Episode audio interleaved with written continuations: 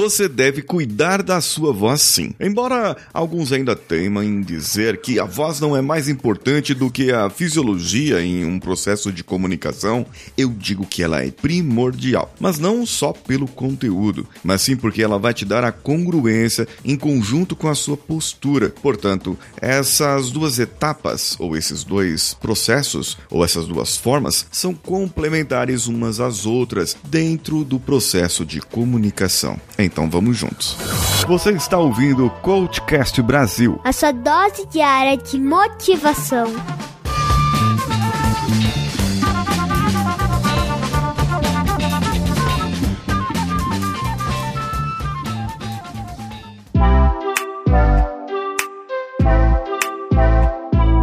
Você passe uma comunicação autoconfiante, você precisa da sua postura, da sua fisiologia, em conjunto com a sua voz. E a sua voz ela vai dar a entonação necessária para que você possa ter as emoções, para que você possa ter o prazer, a alegria ou a tristeza na sua voz. E claro, eu fazendo em conjunto com a minha postura, minha fisiologia. Postura de alegre, postura de triste. É, se eu disser que eu estou muito triste com a minha voz assim não vai dar certo porque eu estou sorrindo aqui. Você deve estar percebendo que minha voz está com uma voz de sorriso. Nós devemos cuidar da voz, ter uma voz limpa, passar por fonoaudiólogo. Todo mundo devia fazer isso. Ter um terapeuta, um coach e um fonoaudiólogo. É verdade, todo mundo deveria ter. Você já sabe que você deveria ter um coach. Então eu tô aqui para te ajudar também. Se você quiser entrar em contato comigo, eu tô lá no meu Instagram, arroba o Paulinho Siqueira. Um outro ponto também é a questão de o que você fala, a demonstração daquilo que você fala, da forma como você fala,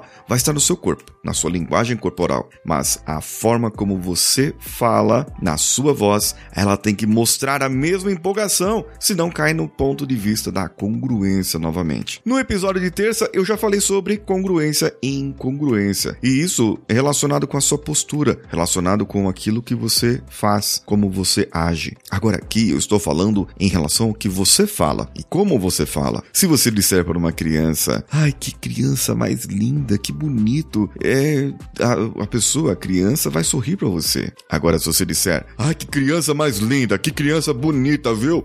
Gostei de você. A criança não vai sorrir para você. A criança, nesse caso, falando com uma voz mais grave e dizendo que ela é bonita, a criança vai chorar, porque ela vai entender que eu estou brigando com ela. A criança é super sensível para isso, ela vai detectar a sua incongruência na hora. Agora imagine que você pode fazer diferente, que você pode agir diferente e que você vai agir diferente a partir de então. Como? Com a sua postura, com a sua fisiologia, mostrando que você tem autoconfiança, controlando a sua voz quando você precisa, tendo a entonação correta, a emoção correta na sua voz e trazendo também as emoções, os neurotransmissores em você. Quer mais dicas de como você pode falar melhor, agir melhor com a sua voz? Então entre em contato comigo através do meu Instagram e também você pode utilizar a sua voz, a linguagem corporal e todo esse aprendizado para conduzir reuniões. Mas para que conduzir reuniões, Paulinho? Apenas para conduzir reuniões? Não, não, não.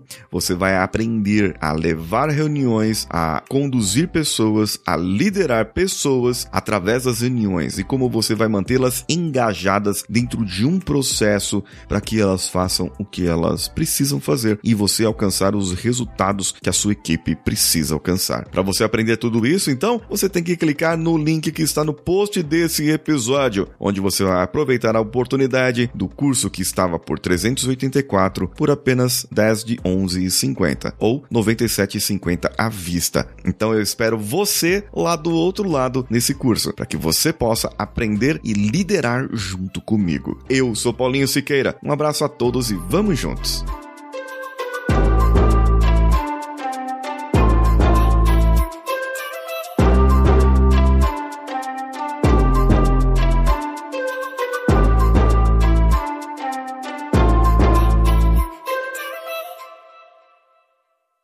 Esse podcast foi editado por Nativa Multimídia, dando alma ao seu podcast.